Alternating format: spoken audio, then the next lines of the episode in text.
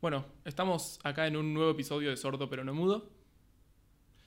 Y vamos a tener un episodio muy diferente porque vamos a hablar sobre colesteatomas, que es, no sé si es una patología, no, la verdad no sé bien lo que es, pero es algo que tiene mucha gente o muy poca gente. Si sos uno de esos pocos, es el 100% en tu caso, claramente. Así que puede ser que esta información te sea relevante. Y como yo no sé nada del asunto, sé que produce pérdida auditiva y fin, y por eso me metí, me lancé directo para, para hacer el contenido.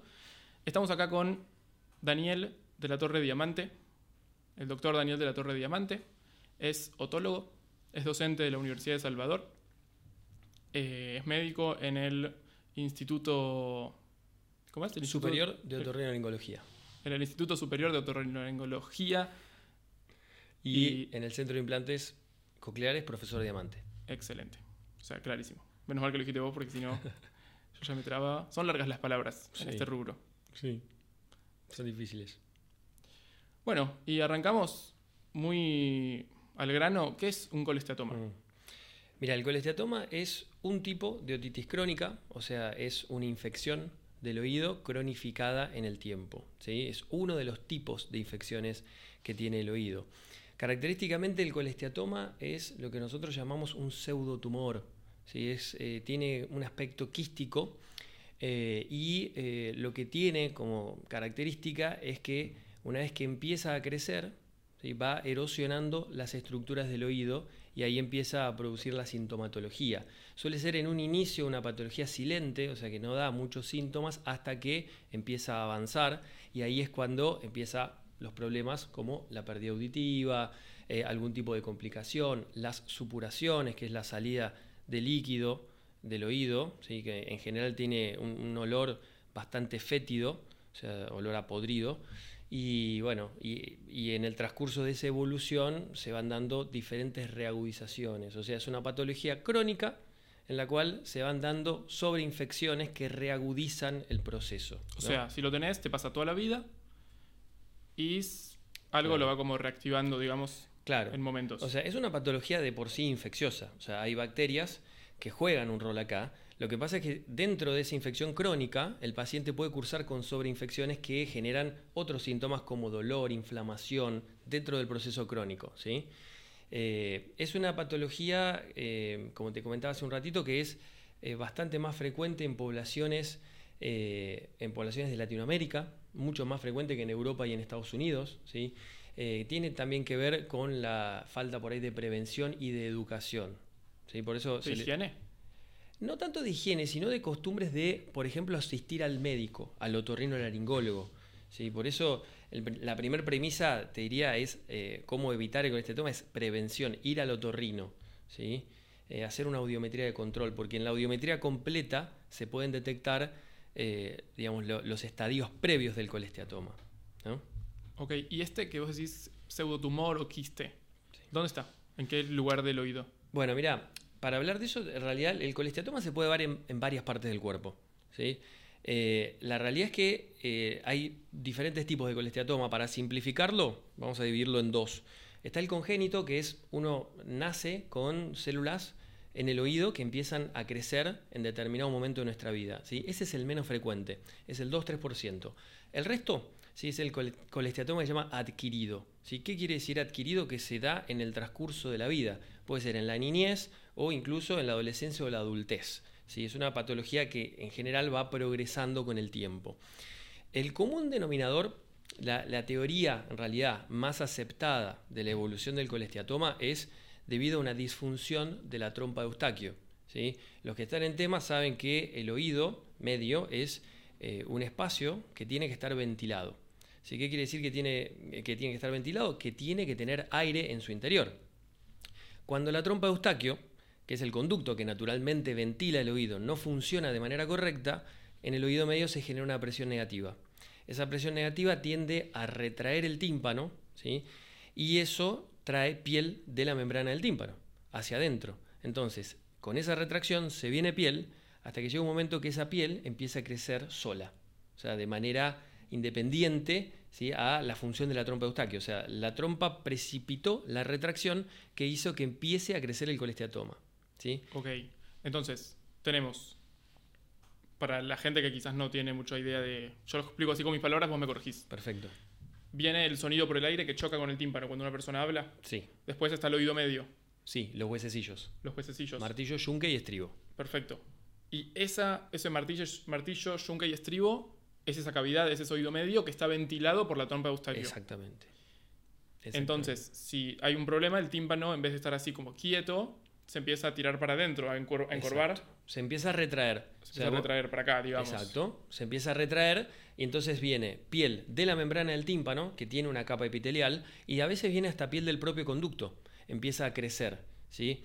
Eh, entonces, en, en ese crecimiento, una vez que ya la piel está dentro del oído medio, empieza a crecer de manera independiente, empieza a evolucionar. Claro, por eso es como un tumor. Y es como, claro, nosotros es como un pseudotumor, ¿sí? Porque en realidad es, es como un quiste benigno, pero lo que pasa es que está en una zona súper delicada, porque vos en el oído tenés el nervio facial, tenés eh, senos, perdón, eh, vasos muy importantes, el seno sigmodio, la arteria carótida, tenés el cerebro, ¿sí? a 2 milímetros tenés el cerebro, eh, por lo cual eh, no, no es solamente una cuestión de perder audición, sino que si el colesteatoma no es tratado en tiempo y forma, el problema es que puede dar una complicación severa, como una parálisis facial, una meningitis, un absceso cerebral, ¿sí? más allá de la pérdida total de la audición. Claro, o sea, es como una pelotita que va creciendo, digamos, la Claro. forma que tenga, ¿no? Es Es como si fuera un quiste, a donde eh, que antes se le llamaba como si fuera una, una catáfila de cebolla, o sea, tiene varias capas. Tiene una perimatriz externa, una matriz que es una capa intermedia y adentro todo un contenido de piel epidérmico. Entonces, eh, la capa, la perimatriz, que es la, pa- la capa más externa, tiene unas enzimas que eh, van comiendo proteínas. Entonces, en ese avance, eso va erosionando el hueso. ¿sí? Erosiona eh, habitualmente eh, una de las paredes laterales del tímpano que se llama ático scutum. Eh, y eso se da debido a que en la parte de arriba de la membrana del tímpano esta misma es más débil que en el resto. ¿sí? Entonces va creciendo justo en la parte de arriba y eso va generando que el colesteatoma vaya erosionando a los huesecillos. Usualmente el que primero se erosiona es el yunque, pero una vez que eh, va avanzando puede erosionar el yunque, el estribo o el martillo. Y pero si el martillo no está primero, no tendría sentido que erosione el martillo. Sí, lo que pasa es que el martillo está pegadito a la membrana y el colesteatoma crece, eh, digamos, hacia adentro. ¿Entendés? Entonces, como el martillo está un poquito más el límite, el que primero se erosiona es el yunque en su apófisis larga. Así que es, es una No de nos las. vamos a meter ahí, me No, no, es muy técnico eso. Perfecto. Pero el primero es el yunque. Y a veces, de hecho, eh, cuando uno lo agarra a tiempo, ve que el yunque está erosionado en la cirugía, lo puede sacar y puede eh, reconstruir. ¿Mm? Si el estribo está íntegro y móvil. Pero me adelanté un poco, me parece. ¿Y qué decís que eh, produce entonces ma- mal olor? Claro. Supuración. ¿sí? O O sea, sea, su- sale líquido. supuración, o sea, salida de líquido que es pus. Entonces, ese, líquido puede ser blanquecino o amarillento y característicamente tiene un olor fétido porque la bacteria que usualmente sobreinfecta el colesteatoma es la pseudomona. La pseudomona tiene característicamente un, olor muy particular de fetidez. Entonces, uno de los síntomas es la secreción, la supuración del oído. Después, el siguiente síntoma que puede dar es una hipoacusia que en un inicio es una hipoacusia de tipo conductivo, o sea, al alterarse los huesecillos por esta capacidad que tiene el colesteatoma de ir erosionándolos, genera eh, que no se pueda conducir el sonido. Entonces, eh, el oído interno en una etapa inicial está indemne, pero toda la cadena de huesecillos o parte se interrumpe, por ende el sonido no se puede transmitir de manera correcta. En una etapa más avanzada, cuando ya el oído medio está totalmente ocupado, ya la cadena osicular está totalmente erosionada, si el colesteatoma sigue evolucionando, puede generar una pérdida neurosensorial, o sea, una pérdida del oído interno, debido a que, como hay una infección permanente, todas las toxinas bacterianas pueden pasar al oído interno y generar una muerte de las células ciliares del oído. Ok. Si me pongo muy técnico, vamos desglosando. No, y- está perfecto. Creo que. O sea, no o sea, células ciliadas no importa, no. Hay que saber que son del oído, Sí. del oído interno, básicamente. Y ponele, si vos tenés un problema en las células ciliadas, tenés un implante coclear, te puedes colocar y funciona, o es como que perdés el oído. Sí, sí, de hecho, o sea, la indicación principal del implante coclear es la hipoacusia neurosensorial severa a profunda. O sea, cuando digamos, ya tenés una muerte eh, tan significativa de las células ciliadas del oído que hacen que eh, digamos, un audífono no te dé ganancia, porque el audífono funciona cuando vos tenés un resto auditivo suficiente para estimular. Claro, si tienes que supone volumen al palo, no sentís nada. Exacto. Sentís que por ahí escuchás algo, pero no podés discriminar. O sea, tenés tanta población neuronal muerta que hace que el audífono no pueda darte ganancia. Te da como una sonoridad, ¿entendés? Pero no entendimiento. Perfecto. Entonces, hay que sacarlo, básicamente. Sí, sí. El tratamiento, una vez detectado el colesteatoma, o sea, para, primero para detectarlo, ¿sí? ¿cómo hacemos para diagnosticarlo? Importantísimo la prevención. O sea, acudir al otorrinolaringólogo, eh, sobre todo las personas que suelen tener rinitis o sinusitis o que tienen antecedentes de otitis a repetición en la infancia, es bueno hacer algún control con el otorrinolaringólogo, porque el colesteatoma detectado a tiempo tiene un mucho mejor pronóstico. Entonces, eh, la consulta con el otorrino es fundamental. Y ahí, en la consulta, solicitar una audiometría completa, ¿sí? como para evaluar no solo cómo está la audición, sino cómo está la presión del oído medio, o sea, si es que hay una presión negativa o estamos en una presión en cero, que es lo normal. Eh, también ver el entendimiento de las palabras, si los reflejos que tenemos en el oído, o sea, se hace una audiometría completa. En los casos en los cuales se sospecha un colesteatoma, tanto por lo que podemos ver en el paciente en la otoscopía, mirándole el oído o en la audiometría, en esos casos pedimos una tomografía, ¿sí? que es el estudio eh, digamos, más importante para, de imagen para evaluar al colesteatoma. En la tomografía lo que solemos ver es una ocupación de un tejido que está en un lugar donde no debería. Y aparte a veces podemos ver signos de erosión, como te decía, tanto en las paredes del, oído medio como en los huesecillos. Bueno, una vez que lo diagnosticamos, vos me decías, eh, hay que sacarlo. Bueno, una vez que se hace el diagnóstico, es clave actuar con celeridad, o sea, operar a ese paciente cuanto antes. ¿sí? Eh, el, tratamiento del colesteatoma... Simplemente porque no siga creciendo más y más y más. Exacto, porque es una patología que, no siga invadiendo otras zonas. Exactamente, o sea, para evitar una complicación, ¿sí? y aparte para que tanto la cirugía sea más rápida, más sencilla, y eh, el paciente tenga menos secuelas del colesteatoma y de la cirugía, ¿no? porque si uno en la cirugía va a la demanda, o sea, va retirando patología y estructuras en la medida que el colesteatoma las fue invadiendo. Si vos tenés una invasión total del oído, bueno, se complica mucho hacer una reconstrucción auditiva en ese paciente, en la cirugía. ¿no?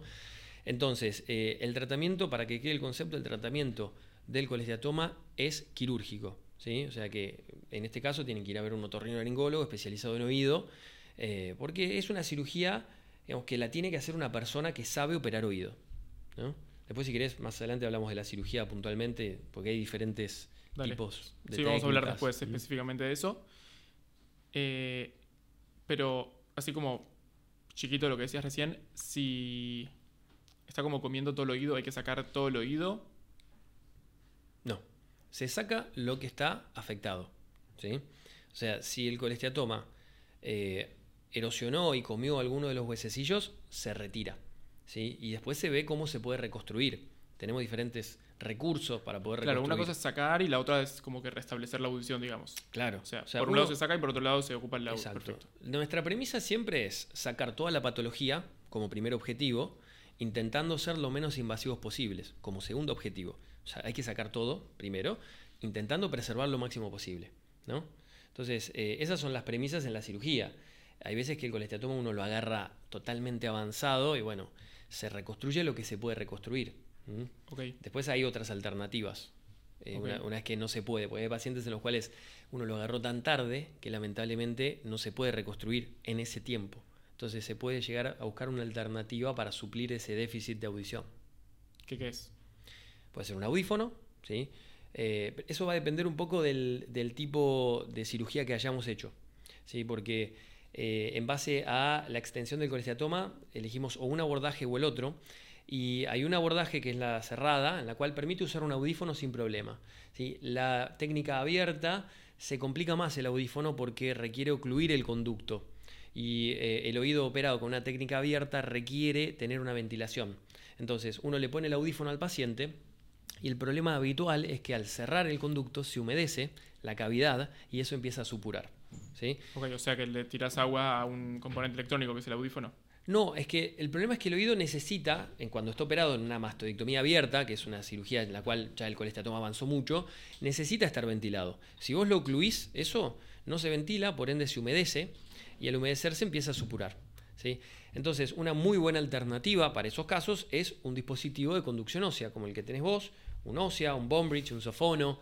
Eh, hay bastantes alternativas hoy por hoy que, ayudan a esos pacientes a bypassear o a saltear a lo que es el oído medio, sin ocupar el conducto.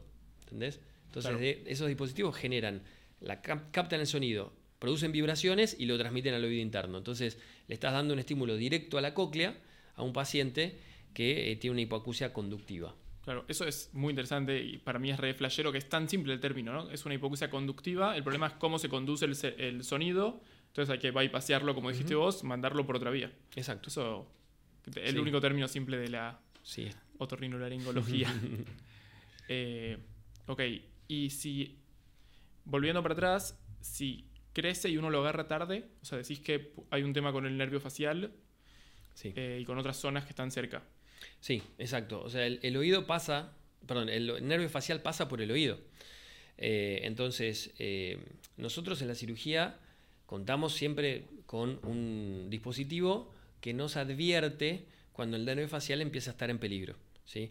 Obviamente que no reemplaza al conocimiento anatómico y a la experiencia quirúrgica. ¿no? O sea, uno siempre en esa cirugía, en la de colesteatoma, es muy desafiante porque no solo hay variantes anatómicas, sino que cada paciente tiene su colesteatoma con, distintas, eh, con distintos eh, estadios de avance eh, y uno obviamente está muy acostumbrado a trabajar con el nervio facial. O sea, nosotros vamos a buscar al nervio para saber dónde está, identificarlo y una vez que ya lo tenemos identificado, trabajar en todo el resto de las zonas.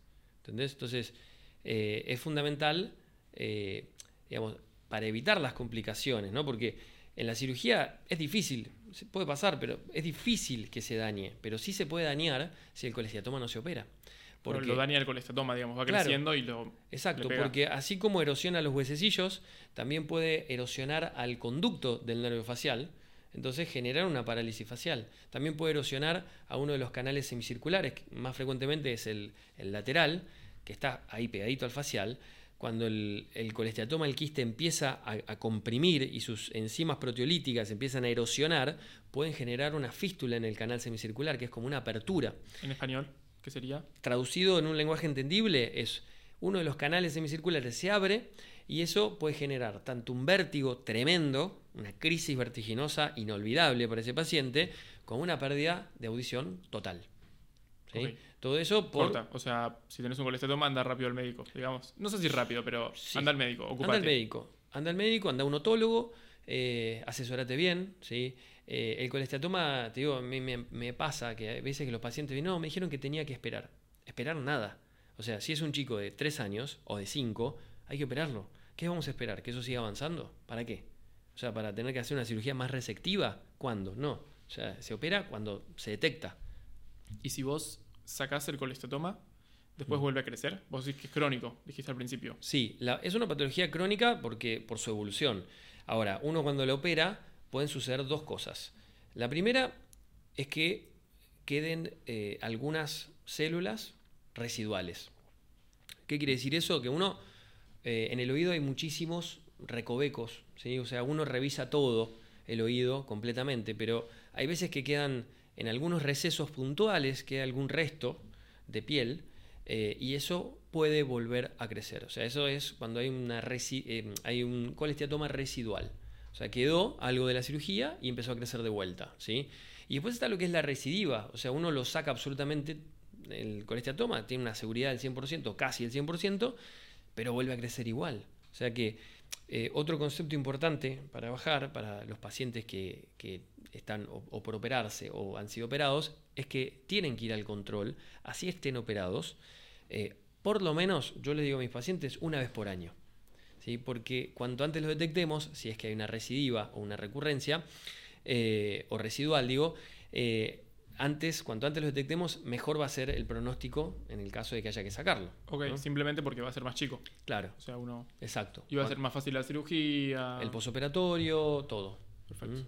Y no va a invadir a otras zonas. No va a invadir, no va a haber complicaciones. Entonces, Este, siempre, aunque sea eh, que está operado el paciente, una vez por año tiene que ir a ver a su otólogo.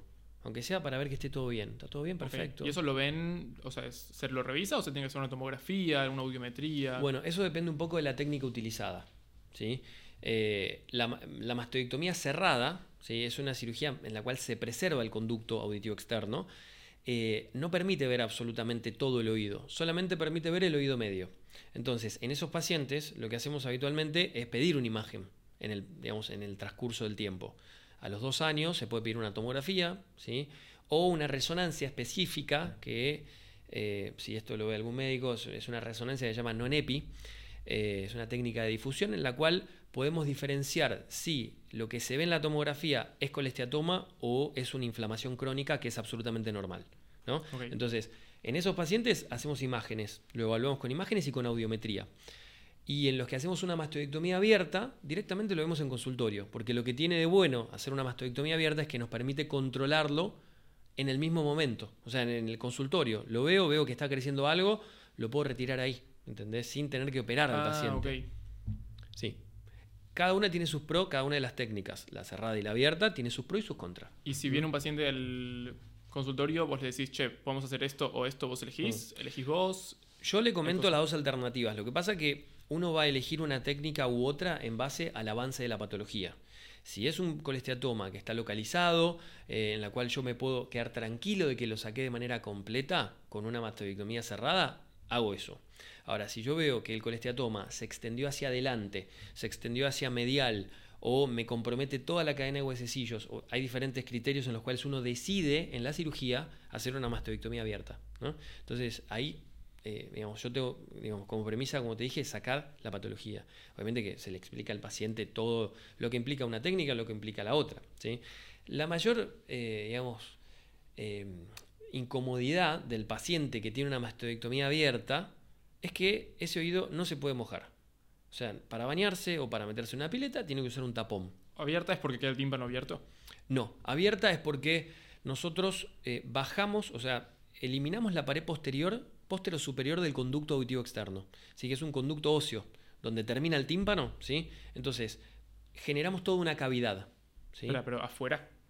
en ¿O el del lado oído. del oído medio O sea, o de externo? no, es así. O sea, hacemos de cuenta que acá tenemos el oído medio, ¿sí? El oído medio está acá y acá tenés la mastoides, ¿sí? Acá tenés el conducto auditivo externo, ¿bien? Entonces nosotros comemos la pared posterior y superior. Entonces unificamos lo que es el oído medio con la mastoides, queda toda una cavidad junta, ¿no? Y la- también lo que hay que hacer en esa cirugía para poder controlar al paciente es lo que llamamos una meatoplastía, que es una plástica, es una cirugía, es, perdón, es parte de la cirugía en la cual ampliamos el conducto. En realidad el, meato, que es el agujerito, hay que ampliarlo. ¿Para qué? Para poder controlarlo mejor, porque si yo le Ah. dejo el meato, se lo dejo chiquito, no lo puedo controlar. Y no solo eso, sino que esa cavidad que genera cera, que descama piel y que, bueno, eh, tiene que ventilarse, eh, digamos, no lo va a poder hacer de manera correcta si el meato es chico. Entonces hay que ampliar el meato. Claro, eso es como para una futura eh, prevención, digamos. Es para el control. el control. De- en el posoperatorio de ese paciente lo controlamos en el consultorio con una buena meatoplastía. Tiene que ser una meatoplastía justa, tampoco gigante. Tiene que ser justa, adaptada a ese paciente. Ok, después nos vamos a meter en otro momento, o sea, Mm. Dale. más tarde en otro episodio, creo que hagamos uno particular hablando un poco más en profundo cada Perfecto. término y cada cosa de la cirugía en sí. Eh, De lujo. Que son todas cosas muy puntuales y yo no entendí Sí. nada. O sea, algunas cosas te seguí, pero quiero que después nos metamos en profundidad. Dale. ¿Esto por qué el colesterol? ¿Por qué sale? O sea, ¿es hereditario? No, no es hereditario.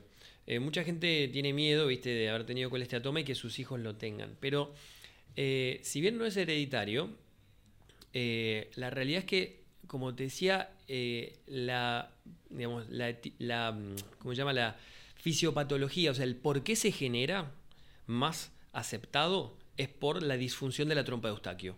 O sea, la trompa no ventila el oído, se genera una presión negativa, esa presión me trae el tímpano para adentro con piel, esa piel empieza a crecer. ¿sí? Eh, esa es la, digamos, la eh, teoría más aceptada del Claro, por eso decías lo de la sotitis, la rinitis. Exactamente, porque el oído se ventila a través de la nariz. Si la nariz no funciona bien, posiblemente el oído tampoco funcione bien. Entonces, si bien no es hereditario el colesteatoma, es hereditaria nuestra anatomía. O sea, nuestra predisposición a que la trompa no funcione, si tu papá lo tenía, posiblemente vos lo tengas. Por ahí no, porque también juega la genética de tu mamá. Entonces, las causas son, pueden ser hereditarias. Exacto. La anatomía predisponente puede jugar un rol. Entonces, a veces se ve, no es frecuente, pero se ve un padre que tiene colesteatoma y un hijo que tiene colesteatoma. Pero no es porque sea hereditario. Eso no es, no es que haya algo genético, sino que la anatomía predisponente es lo que se heredó. ¿Entendés? Pero, en general, un padre que tiene colesteatoma pasó por todo ese proceso de la cirugía y todo, lo lleva a su hijo al otorrinolaringólogo de manera precoz. Entonces, eh, digamos, le evita a su hijo pasar por todo eso, porque hay formas de prevenir el colesteatoma, ¿no? Entonces, este, es fundamental el control con el otorrino. Perfecto. Entonces, así como una detección que puede hacer un padre por un hijo es simplemente un tema de dolor. Claro, o sea, el, tener una supuración en el oído amerita una consulta a una guardia de otorrinolaringología. O sea, es un concepto fundamental, ¿no? O sea, le sale pus del oído a un chico, pus, sangre, líquido, cualquier cosa que salga, hay que ir a la guardia, porque eso no es normal, es una otitis. Entonces puede ser una otitis media aguda o puede ser una otitis media crónica, ¿me entendés? Que empiece a dar síntomas, ¿sí? Tampoco es que todo el mundo tiene colesteatoma, ¿eh? o sea, una supuración del oído no implica un colesteatoma, no, es parte de los síntomas, ¿sí? ¿Y tema de vértigo? ¿La gente suele tener vértigo o no? Antes que decías como que puede invadir a esa zona y dar un episodio de vértigo tremendo. Sí. ¿Es normal o no tanto? No es tan frecuente, pero puede pasar. Puede pasar. Em, eh, lo más habitual en esos pacientes es que haya una hipofunción. O sea, el aparato vestibular eh, genera como una balanza, ¿viste? Las balanzas con pesitas, la de la justicia. Bueno, eh, cuando la balanza, digamos, está equilibrada, están los dos platos en el mismo nivel. Bueno, el aparato vestibular funciona muy parecido. O sea, uno está equilibrado cuando los dos aparatos vestibulares están en el mismo nivel. ¿Qué es el aparato vestibular? El aparato vestibular es la parte del oído que se encarga del equilibrio. O sea, el oído tiene dos partes. La de adelante es la cóclea, que se encarga de la audición, y la parte de atrás, que es el vestíbulo y los canales semicirculares, se encargan del equilibrio. ¿sí? Nosotros tenemos dos oídos, por lo cual dos aparatos vestibulares. Si esos aparatos vestibulares están equilibrados, o sea, funcionan los dos bien, no tenemos vértigo ni desequilibrio. Ahora, si a uno empieza a bajar su función, ahí es cuando se genera el desequilibrio, ¿sí? Porque tenés un aparato que no te está funcionando, ¿sí? Eh, el colesteatoma puede generar una hipofunción del aparato vestibular, que es eh, también en general en pacientes que tienen una pérdida de audición.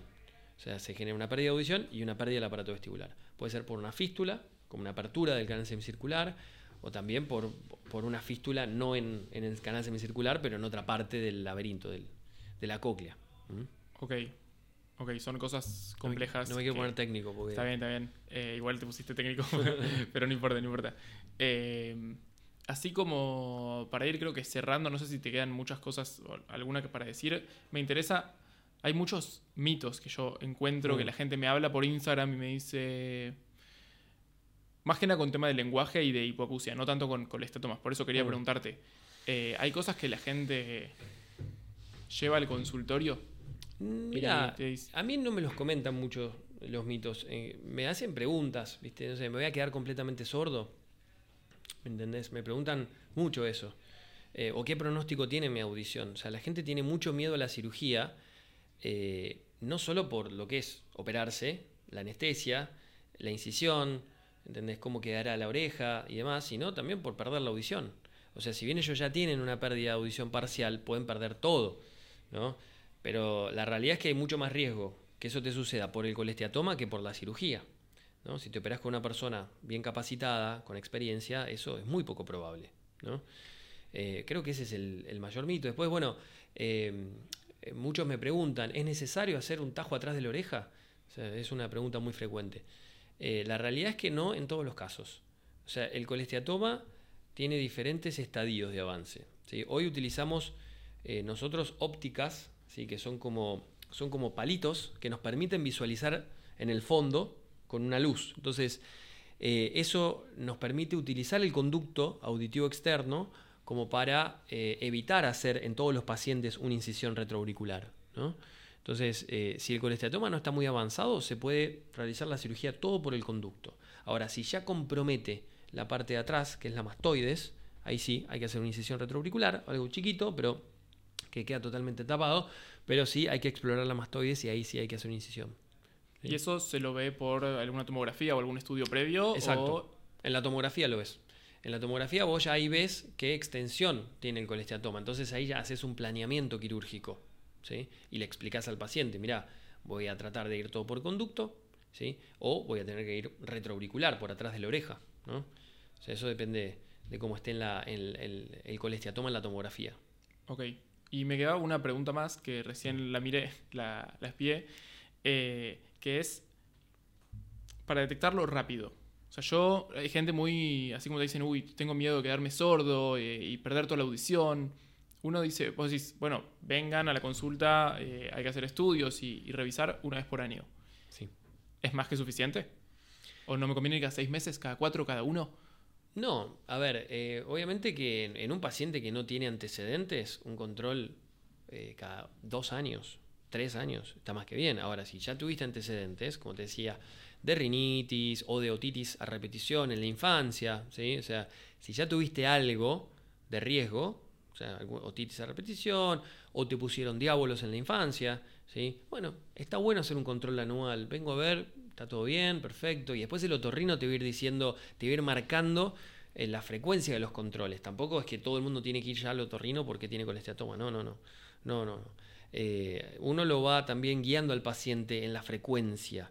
Eso, y la persona que ya tuvo un colesteatoma, esa va mi pregunta. Mm. ¿Tiene que ir una vez por año es más que suficiente? Una vez por, por año cuando está de alta. O sea, la, yo, por ejemplo, opero a un paciente hoy, lo controlo a los 5 días, ahí le saco el vendaje, ¿sí? Eh, después lo controlo a los 7 días, después a los 15 y después al mes. Ahí le pido una audiometría de control, a los 2 meses de la cirugía, más o menos, ¿sí? Después lo cito a los 2 meses, ¿sí? Está todo bien, perfecto. Y después lo cito a los 6 meses, ¿sí? Si está todo bien, siempre, ¿no? Está todo bien, perfecto. Y ahí nos vemos a los seis meses o al año. Depende de cada paciente. Por eso es que no se puede estandarizar una frecuencia de controles porque hay colesteatomas que son invasivos, hay colesteatomas que son encapsulados. Eso quiere decir, hay algunos que son mucho más agresivos, entonces uno lo tiene que controlar mucho más de cerca. Hay otros que son más perlas, o sea, como una perlita que uno lo saca y se queda tranquilo, que no, o sea, esto ya está, lo saqué todo, ¿me entendés? Entonces, eh, depende de cada caso eso, ¿no? Una cosa que te quiero decir que, me parece que está bueno bajar como información es, vos me decías, bueno, ¿qué, ¿cómo se estudia? Bueno, ¿y cómo se previene? ¿No? O sea, ¿cómo se previene un colesteatoma? ¿Se puede prevenir? Sí, se puede, con la consulta. Y nosotros, cuando detectamos una disfunción de la trompa, eh, habitualmente lo que hacemos es eh, tratar de contrarrestar esa infunción con medicación. Si no funciona esa medicación, que suelen ser corticoides, spray nasal, a veces algún antibiótico, si es que hay moco en el oído, podemos colocar un tubo de ventilación transtimpánico. ¿Sabes que eso es de mucha utilidad para evitar que esa retracción evolucione? ¿Me entendés? Pero hay que hacerlo rápido porque si uno ya agarra la retracción avanzada, llegaste tarde. va a seguir avanzando aunque le pongas un tubo. Es un tubo de ventilación transtimpánico, o sea, que se pone a través del tímpano. ¿Eso significa? Es un tubo que queda en el tímpano. Entonces, que permite la entrada y salida de aire, digamos. Exacto, ventila el oído. Es como un cañito de un milímetro que te permite que el oído quede ventilado. Entonces, si no te funciona la trompa, con ese tubito vas a tener tu oído ventilado. ¿sí? Y bueno, de esa forma evitas una retracción que te genere un colestatoma. ¿no? Ok. ¿Y escuchás con ese con esa ventilación? Sí, escuchás, ese tubito no genera ningún dolor, ni cuando está puesto, ni cuando se sale, o sea, no genera nada. Eh, y obviamente que si el paciente tiene moco en el oído a través del tubo, ese moco va a ir saliendo. Entonces tarda un tiempito, una semana, 10 días en drenarse completamente, y después el oído queda ventilado a través del tubo y el paciente mejora su audición. El oído queda ventilado a través del tubo. Y el paciente mejora su audición. Si es que tenía moco. Pero el tubo está pasando, o sea, está como atravesando el tímpano. Exacto queda atravesando el tímpano. Es muy chiquito. Un milímetro de diámetro tiene. O sea, 0,5 milímetros de radio. Sí, sí, exacto, exacto. Eh, es, muy chiquito, muy chiquito. Sí, sí, sí. Y ese tubo, bueno, en los niños, en muchísimos niños, en miles, cientos de miles de niños, ha evitado la progresión de un colesteatoma, lo cual no es menor, ¿no? Por eso también ahora se dice que se operan menos colesteatomas, porque la gente consulta antes y también porque, porque los tubos han evitado muchos colesteatomas. ¿no? Mm. Y bueno, ahora yo, por ejemplo, cuando iba a la primaria, acá en Capital, eh, no, nunca me tuve que hacer un estudio audiológico ni nada para la, para la escuela. Ahora se están pidiendo. Sí, ahora es obligatorio. Eh, al, inicio, al inicio de la primaria es obligatorio. Y mm, debería ser al inicio de la secundaria también. ¿Sabes? Porque la realidad es que hay muchos pacientes que uno detecta en ese control que tienen pérdida, por ejemplo, de un oído. O sea, un hipoacusia unilateral. saliendo del tema un poco de colesteatoma, ¿no? Un hipoacusia unilateral. Detectada ahí, entonces vos no sabés si ese nene nació sordo o la tiene hace cinco meses la pérdida de audición. Y cambia mucho la situación. Porque si lo perdió hace poco, podemos optar por un implante coclear. Si la perdió hace seis años, no. Claro, que es mi caso. Bueno, Me puse otro implante, pero bueno. está bien. Claro, bueno, mira, yo en tercer año de la secundaria me, me, operé la primera vez. Eh, y tuve como una lucha de a ver si escuchaba menos, si no escuchaba menos, que esto, que lo otro, hasta que me hice estudios después de un año de pensar que estaba distraído, así que me hubiera solucionado algunas discusiones con mis papás. Si había que, hacerlo automáticamente. Hay, muchos chicos que al no escuchar tienen problemas en el colegio y hasta a veces se los maldiagnostica con eh, autismo y en realidad son chicos que no escuchan. Iba a decir, sí, eso. Eh, yo hablo con mucha gente que que en su grupo de amigos quizás son los tontos, los distraídos. Eh, y eso es re loco, quizás eso es por no escuchar. Sí, por supuesto, hay que hacer una audiometría. Eh, o en un nene hay que hacer un potencial evocado, ¿no? porque no se le puede pedir que colabore a un nenito tan chiquito, pero es fundamental hacer una evaluación de, de la situación de audición de los niños, de los adolescentes y también de los adultos, y sobre todo de los adultos mayores, ¿viste? Porque así como se habla del screening, eh, auditivo neonatal, que sabes que es, una ley que está en vigencia en Argentina, gracias a Dios, hace más de 20 años, es obligatorio, si bien no se cumple al 100%, lamentablemente, es obligatorio que a todo niño le realicen un estudio de screening para evaluar su situación auditiva antes del mes de vida. O sea, eso es el screening auditivo neonatal, o sea, es evaluar a todos los bebés que nacen a ver si escuchan bien de los dos oídos. ¿no? Se debería hacer un screening auditivo de la tercera edad. O sea, hacer una audiometría a todos los pacientes mayores de 65 años y cada 5 años ir repitiéndola. Porque es súper frecuente eh, en la población adulta la pérdida auditiva atribuible al paso del tiempo, la presbiacusia. Y mucha gente vive con esa presbiacusia, se adapta, lamentablemente se acostumbra, porque nuestro cerebro es un órgano muy plástico que se adapta a todo, si vos tenés una pérdida auditiva, te adaptás y no está bueno adaptarse, porque vas perdiendo calidad de vida. Totalmente. Y calidad social, porque si no escuchás, no entendés. Y si no entendés, no te puedes comunicar. Y si no te puedes comunicar, ¿para qué vas a las reuniones? Entonces te aislás. Y te aislás y te empezás a deprimir. Y encima estás solo, grande, en tu casa, depresión. Completamente. ¿Sabes qué? Me dijiste acordar recién, hace esta semana, hace un par de días, en realidad creo que fue el fin de semana, Em, tuve que escribir unas cosas de medio que por qué estoy haciendo lo que estoy haciendo, ¿no? Que le dedico tanto tiempo a crear contenido, a hacer todo esto. Y una de las cosas que puse es porque no me había dado cuenta de lo distinta que era mi calidad de vida. O sea, sí yo sabía que no escuchaba bien, pero cuando me puse el implante y después el otro audífono, me cambió tanto la vida que yo no era consciente. Entonces medio que una de las cosas y los objetivos que tengo cuando hago estas cosas es acercarle a la gente la duda, la incertidumbre de ver, de probar. Yo cuando me probé el implante, repetí cero palabras bien de 25. Yo no tenía idea que mi oído no funcionaba para nada. Y cuando me probé el implante, con ese, esa prueba, repetí 23 palabras bien de 25. Entonces, yo, o sea, fue, una locura para mí. Así que, sí. sí, es como que muy importante, sea cual sea la edad, evaluar y ver qué, en dónde está uno, ver qué se puede hacer, porque esto que decís también, sé que hay unas cosas y es uno de los próximos episodios que quiero hacer, lo que está asociado a los adultos mayores, la pérdida auditiva y la demencia, eh, que eso es algo re importante, que uno a veces quizás pasa, ¿no? Como, ah, bueno, está viejo, está viejo. Y... Es tremendo. La pérdida auditiva de los adultos mayores, depresión y demencia, te digo, van de la mano es tremendo, o sea, se precipita con la pérdida auditiva, ¿viste? lamentablemente maltratada, porque la pérdida auditiva tratada en tiempo y forma, ¿entendés? Puede llegar a detener esas progresiones. O sea, eh, es, es clave, es clave por eso hacer una evaluación propia y también llevarlos, porque los abuelos Sí. de, de 80 años, viste, que a veces les cuesta movilizarse, eh, bueno, hay que llevarlo al abuelo, al control con el otorrino. O sea, yo siempre a mis pacientes jóvenes les digo, bueno, y tú, tráemelo, tu abuelo, dale, tráemelo, no, si está resordo, tráemelo, porque hay que tratarlo. O sea, no puede estar sin tratamiento, porque tiene 80, 85 años. Hay que vivir pleno. Hay que vivir lo más pleno que se pueda.